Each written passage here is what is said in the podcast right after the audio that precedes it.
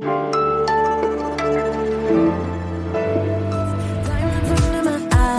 ist der beste Tag ever. Das ist der beste Tag ever, genau wie gestern und genau wie morgen und an jedem anderen Tag und das für immer. Klar ist auch heute wieder der beste Tag ever, denn wie jeden Tag gibt's was jetzt auf die Ohren, so auch an diesem heutigen Dienstag, den 25. Juli.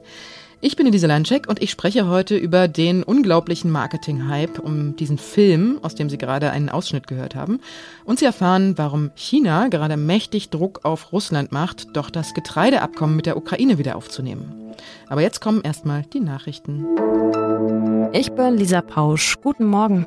In Israel sind auch am Abend Zehntausende Menschen gegen die umstrittene Justizreform auf die Straßen gegangen.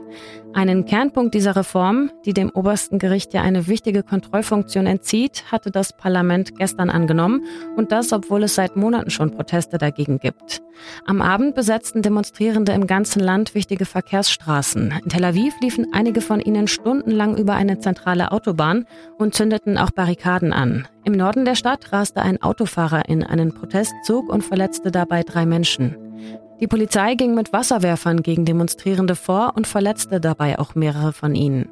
Medien berichten von mindestens 34 Festnahmen. Die Opposition hatte die Abstimmung gestern boykottiert und will heute Morgen beim obersten Gericht eine Petition dagegen einreichen. Nicht nur auf der griechischen Insel Rhodos kämpfen Feuerwehrleute seit Tagen gegen schwere Waldbrände an, sondern auch in Nordafrika. Bei Waldbränden in Algerien sind bisher mindestens 34 Menschen gestorben. In den besonders stark betroffenen Provinzen an der Mittelmeerküste mussten Hunderte ihre Häuser verlassen. Die Region erlebt derzeit extrem hohe Temperaturen, teilweise bis zu 50 Grad. Auch das Nachbarland Tunesien ist betroffen. In Algerien brechen zwar jeden Sommer Waldbrände aus, doch verschärfen sich durch den Klimawandel Dürren und Hitzewellen. Redaktionsschluss für diesen Podcast ist 5 Uhr. Werbung Prime-Mitglieder hören Was jetzt bei Amazon Music ohne Werbung. Lade noch heute die Amazon Music App herunter.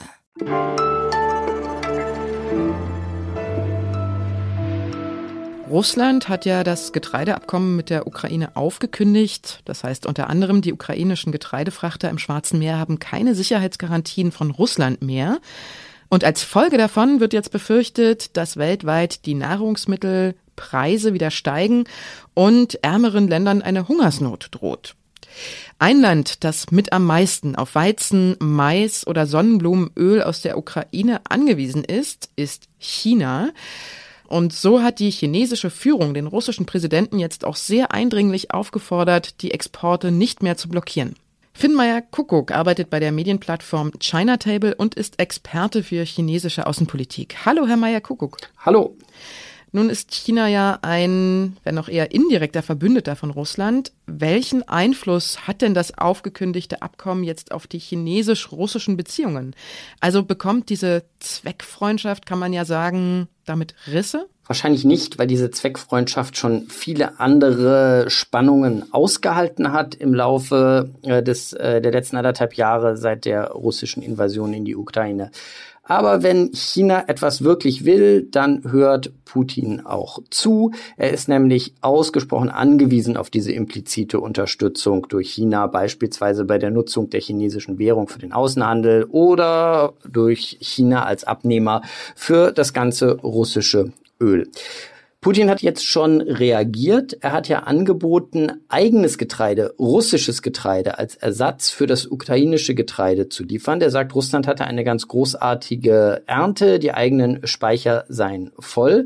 Und das könnte natürlich auch etwas sein, womit sich Peking dann wieder umstimmen lässt, weil die Pragmatiker der chinesischen Führung, denen geht es vor allem tatsächlich darum, dass die Getreidelieferungen reinkommen, nicht etwa um Unterstützung für die Ukraine per se. China moniert ja auch, dass jetzt afrikanische Länder kein Getreide mehr bekommen. Ist China jetzt Verteidiger der Entwicklungs- und Schwellenländer oder welches Interesse verfolgt die chinesische Führung hier? China sieht sich ohnehin als Verteidiger der äh, Schwellenländer, organisiert auch mit der Gegnerschaft gegen den Westen, gegen die USA, ja auch immer wieder Mehrheiten für eigene Anliegen in den Vereinten Nationen, indem es sagt, es ist selber noch Schwellenland und deswegen Sprecher der Entwicklungs- und äh, Schwellenländer. Das ist natürlich äh, auch ein sehr hoher Anspruch, dem China selber nicht immer gerecht wird, aber es entspricht schon dem Selbstbild und auch der politischen Strategie, sich zum Fürsprecher beispielsweise Afrikas zu machen. Jetzt hat ja Russland angekündigt, die afrikanischen Länder mit eigenen Getreidelieferungen und Geld zu unterstützen. Fühlt sich die chinesische Regierung damit hintergangen, beziehungsweise geht es damit auch indirekt wieder darum, wer von den beiden Großmächten mehr Einfluss in Afrika hat? Die Rivalität mit Russland ist hier sicherlich nicht der entscheidende Faktor. Da sieht China eher die USA als den großen Rivalen. Es spielt aber noch was anderes rein. Wenn China, um seine große Bevölkerung zu ernähren, auf dem Weltmarkt anfängt, in großem Stil Getreide zu kaufen, gehen die Preise hoch. Das wiederum belastet Afrika und dieser Aspekt würde absolut nicht zu Chinas Anspruch passen, im globalen Süden als Vorreiter aufzutreten. Vielen Dank, Finn Meyer-Kuckuck von China Table. Ich danke ebenfalls. Tschüss.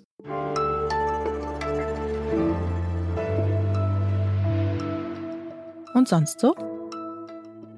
Ich persönlich finde es ja immer etwas anstrengend, mir sehr lange Filme im Kino anzusehen. Vor allem, wenn sie so spannend sind, dass man nie weiß, ob man was verpasst, wenn man mal kurz durch die Sitzreihen zum Klo stolpern muss. Oppenheimer, der Film über den Erfinder der Atombombe, der gerade herausgekommen ist, ist zum Beispiel ganze drei Stunden lang. Gar nicht so neu, aber trotzdem in diesem Kontext eine Neuentdeckung für mich ist die App RunP, also R-U-N-P-E-E, -E, die anzeigt, wann ein guter Moment ist, kurz aufzustehen und rauszugehen, weil man dann nämlich nichts Plotentscheidendes verpasst. Die App zeigt per Vibrationsalarm an, in den nächsten Minuten passiert nichts Aufregendes, du kannst also gehen. Und dazu muss man nur den Filmtitel eingeben und fertig. Oppenheimer ist schon drin in der App und ganz oben in der Liste steht der Film, der gleichzeitig mit Oppenheimer gestartet ist, nämlich Barbie.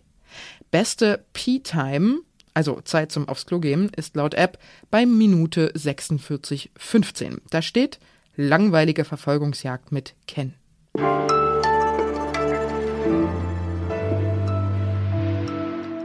Hey Barbie. Kann ich heute zu dir kommen? Klar. Ich habe nichts Großes geplant, nur eine riesen Föhnparty mit allen Barbies, einer einstudierten Choreo und dem passenden Song. Komm doch vorbei. Klingt cool. Und weiter geht's mit Barbie, denn ob man jetzt will oder nicht, an dem Barbie-Film kommt man nicht vorbei. Sie merken's auch hier nicht bei Was jetzt. Wenn man das Wort Barbie googelt, dann färbt sich der Google-Schriftzug rosa. Das Berliner Nobelkaufhaus KDW verkauft pinke Zuckerwatte. Es gibt pinke Zahnbürsten und Spielkonsolen. Modeketten bringen Barbie-Kollektionen heraus. Der Ferienwohnungsvermittler Airbnb listet ein Barbie Dreamhouse in Malibu, eingerichtet wie das Original. Für den Spielzeugkonzern, der hinter Barbie steht und auch den Film mitfinanziert hat, nämlich Mattel, ist das natürlich ein kalkulierter Segen, nicht nur finanziell übrigens. Julia Lorenz aus dem Kulturressort von Zeit Online hat sich mit dem Barbie-Core, das ist der Fachbegriff für den pinken Wahnsinn, befasst. Hallo Julia. Hallo. Was steckt denn hinter dem Marketing-Hype? Mattel oder ist es die Filmproduktionsfirma? Also das sieht vor allem nach einer ziemlich gelungenen Zusammenarbeit aus, äh, die wahrscheinlich in einigen Jahren Lehrmaterial für irgendwelche Marketing-Seminare abgeben konnte. Wie groß das Budget wirklich war für Marketing, darüber liest man immer mal was anderes.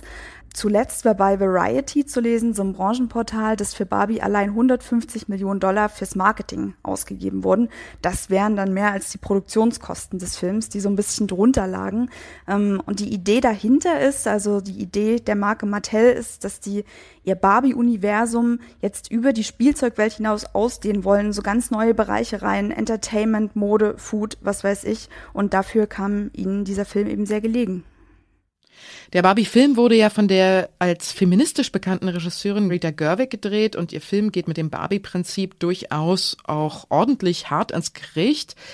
Warum nutzt das Mattel denn trotzdem? Also so ein eher kritischer Film. Na, ich denke, dass der Umgang mit dem Phänomen Barbie, den der Film findet, ist so das Beste, was Mattel passieren konnte, denn er bringt die bekannte feministische Kritik an Barbie ja immer wieder zur Sprache, ob im, im Plot generell, in irgendwelchen schlauen kleinen Metawitzchen und damit validiert der Film oder validiert Greta Gerwig die feministische Kritik natürlich.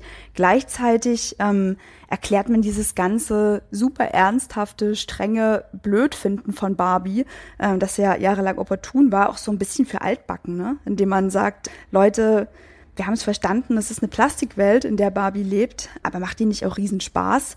Und der Film lässt ja alles so knallige, poppige an der ganzen Barbie-Welt auch nochmal hochleben, feiert Barbies Verdienste. Genau, und das finden viele halt clever, andere sagen, ja, das ist äh, das, was man wohl als Pinkwashing bezeichnen würde. Also man benutzt das Konzept Feminismus als Verkaufsargument. Aber wie ist es für dich? Hat diese Win-Win-Win-Situation, also jetzt für Kinos, Mattel und für die Filmproduktionsfirmen, nicht auch ein bisschen so einen schalen Beigeschmack? Naja, was da passiert, ist im Grunde ja nur im Großformat, was im Popfeminismus sehr oft passiert. Der Film geht sehr hart ins Gericht mit äh, gewissen Mechanismen des Kapitalismus und eben eines patriarchal geprägten Kapitalismus, liefert aber natürlich gleichzeitig ein wunderschönes, glänzendes Produkt ab, äh, das mit ganz viel anderen Produkten daherkommt und ganz großen Spaß macht. Äh, ich glaube, das ist wahrscheinlich so eine, eine popfeministische Gretchenfrage, die sich die, die sich ganz schwer beantworten lässt, ne? Ähm, ob das jetzt gut oder böse ist oder ob das vielleicht Menschen, die mit feministischen Themen bisher wenig Berührungspunkte hatten, auch nochmal politisiert oder ob es eben großer Ausverkauf ist. Ich danke dir, Julia. Vielen Dank. Und damit geht diese Was jetzt Morgensendung in ihre letzte Runde. Sie können uns wie immer schreiben unter wasjetzt.zeit.de. Und jetzt darf ich es Ihnen ja sagen, ab Donnerstag gibt's was jetzt auch zum Angucken. Meine Kollegin vom Zeit-Video-Team, Dilan Gruppengießer, präsentiert Ihnen Was jetzt die Woche.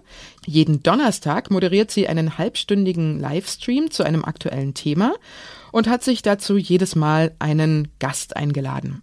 Los geht's diese Woche mit dem Thema Hitze, Dürre und Waldbrände und dem Klimaexperten Stefan Rahmstorff. Den Livestream können Sie sehen über Zeit Online auf Facebook und Twitter und bei uns auf zeit.de. Und danach ist er hinterher in seiner vollen Pracht als Videopodcast auf den üblichen Plattformen wie zum Beispiel Spotify oder Apple Podcasts abrufbar. Das Ganze ist auch noch interaktiv, das heißt, Sie können live mitdiskutieren und Fragen stellen. Und damit wünsche ich Ihnen den besten Tag ever. Ihre Elise Landscheck. In den sozialen Netzwerken hat das Kinoduell von Oppenheimer und Barbie übrigens schon einen Namen bekommen, nämlich Barbenheimer.